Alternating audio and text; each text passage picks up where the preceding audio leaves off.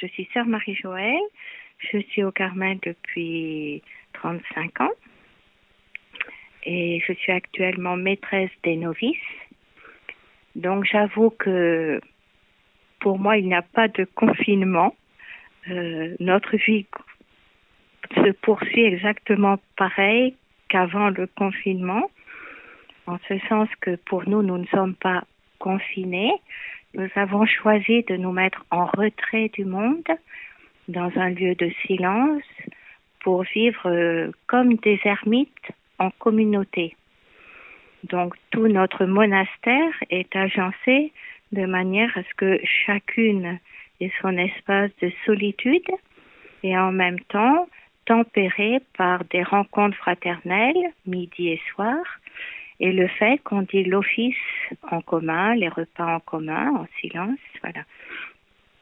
Mais donc pour nous, euh, cela ne change rien en fait euh, à notre vie. Nous avons en plus la chance d'avoir un grand jardin. Voilà, donc c'est pour nous c'est in continuo. Voilà. Je vous passe, je donne la parole à sœur Marie-Aimée. Bonjour, je suis sœur Marie-Aimée et moi je suis au Carmel depuis 9 ans. Je suis professe temporaire. Et pour moi, ce, cette expérience de confinement, comme sœur Marie-Joëlle, euh, je me sens pas du tout confinée euh, en étant au Carmel. Au contraire, je sens une grande liberté. Mais c'est vrai que le fait de, que le monde vive cette épreuve, ça résonne vraiment très fort dans mon cœur et euh, je la ressens euh, comme un appel à, à, prier encore davantage pour le monde, à prendre dans mon cœur euh, toute cette, ce poids de, de souffrance qu'il peut y avoir dans le monde. Et ça manque encore plus dans ma vocation euh, de prière et d'offrande pour le monde au cœur de l'Église. Et euh, peut-être ce que je ressens, c'est euh, le fait d'avoir nos offices où la chapelle est vide. Et j'avoue que c'est ça fait vraiment un vide dans mon cœur aussi. Donc euh, voilà, on appelle à, à, prier davantage. Quel conseil pourriez-vous donner euh, aux diocésains qui nous écoutent et qui cherchent à, à vivre une communion spirituelle, une fraternité malgré ce confinement? Je pense en, en, y réfléchissant un petit peu, euh, avant tout, peut-être le premier conseil, c'est d'organiser sa vie, ses journées, de se faire un petit planning pour que quand on se réveille le matin, on sache vers où on va. C'est-à-dire, bon, si on est chrétien, eh bien, on se lève, on se prépare et un petit temps de prière. On va faire ses courses, on rentre, peut-être un temps aussi de lecture spirituelle ou bien de s'unir à telle messe par vidéo qui se célèbre dans le quartier ou à Bordeaux ou ailleurs. Je crois aussi que c'est très important, nous expérimentons dans notre vie d'ermite en communauté la grâce euh, du soutien fraternel.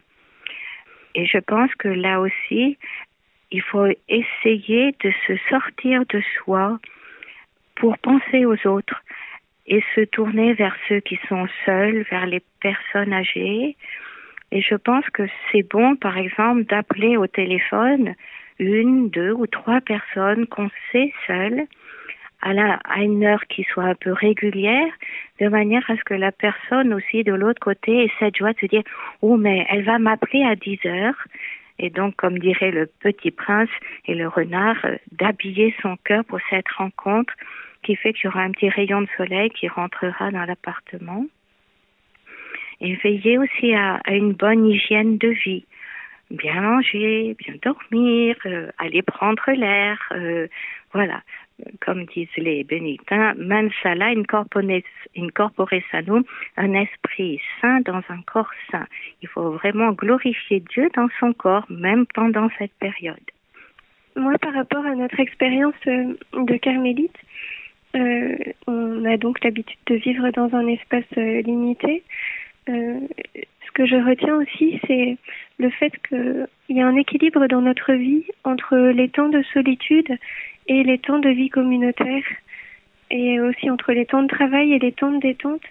Et je, pense que c'est important d'avoir des, des temps voilà où on peut être vraiment seul et des temps où on peut se retrouver vraiment et, et, échanger très simplement les uns avec les autres pour pour se détendre tout simplement et puis pour aussi avoir ces, ces moments d'intimité. Je crois que le, le, conseil le plus important que je pourrais donner, ce serait de donner davantage de temps à la prière, comme vous avez plus de temps en ce moment, que ce temps de confinement qui peut être vécu comme une épreuve soit vu aussi comme un temps de grâce euh, pour une conversion plus, plus profonde, pour approfondir sa relation avec Dieu et aussi avec les autres par la communion dans la prière.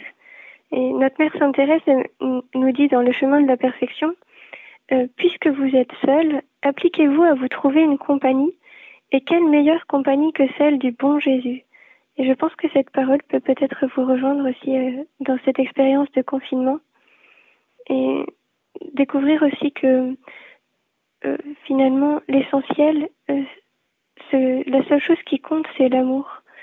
Sainte Élisabeth de la Trinité disait à la fin, seul l'amour demeure. Je crois aussi que ce qui peut vous rejoindre, c'est pour nous l'expérience des, des vœux religieux euh, par le vœu d'obéissance, on se remet entièrement entre les mains d'un autre pour se laisser conduire sans savoir euh, où on va être emmené.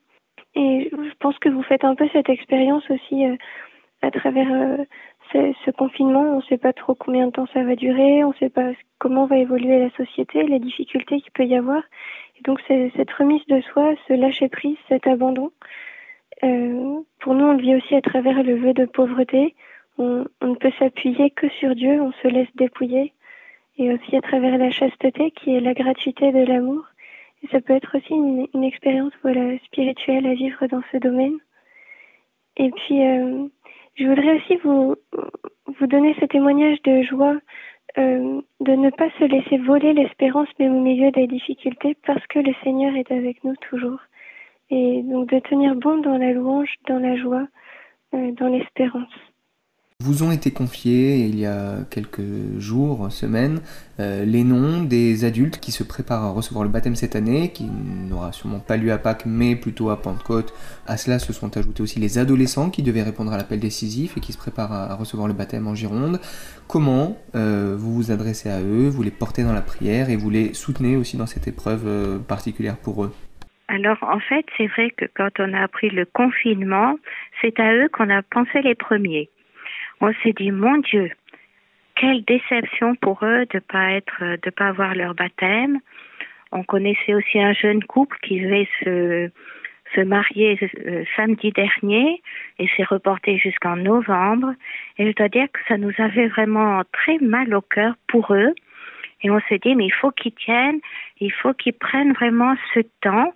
C'est vrai, c'est une épreuve, mais pour les renforcer encore dans leur désir du baptême qu'ils devaient recevoir, et que là aussi, enfin, les, personnes qui les accompagnaient dans leur cheminement soient bien proches d'eux. De notre côté, nous avons affiché dans la salle de communauté la liste de tous les noms. Et puis, que ce soit à l'Aude ou à Vêpres, on fait une intercession pour eux. On les prie, on les prend dans notre chapelet et vraiment, enfin, on, demande pour eux la grâce d'une foi forte, d'une espérance ferme, et puis de rester dans la confiance et, dans la joie, en se disant que ce sera encore plus beau après, voilà, parce qu'ils l'auront encore plus désiré. Le message que je voudrais donner aux catéchumènes, c'est surtout un message de confiance, que ne pas penser que le Seigneur les a abandonnés, d'accueillir euh, ce, le fait que leur baptême va être repoussé comme une grâce, comme euh, le moyen d'approfondir euh, leur relation avec lui, de grandir dans le désir du baptême pour accueillir ce sacrement avec encore plus de, de force, avec encore plus de joie. Vraiment qu'ils soient sûrs que le Seigneur est avec eux, sûrs de l'amour de Dieu pour chacun, même au milieu de ce temps d'épreuve et spécialement en ce temps d'épreuve.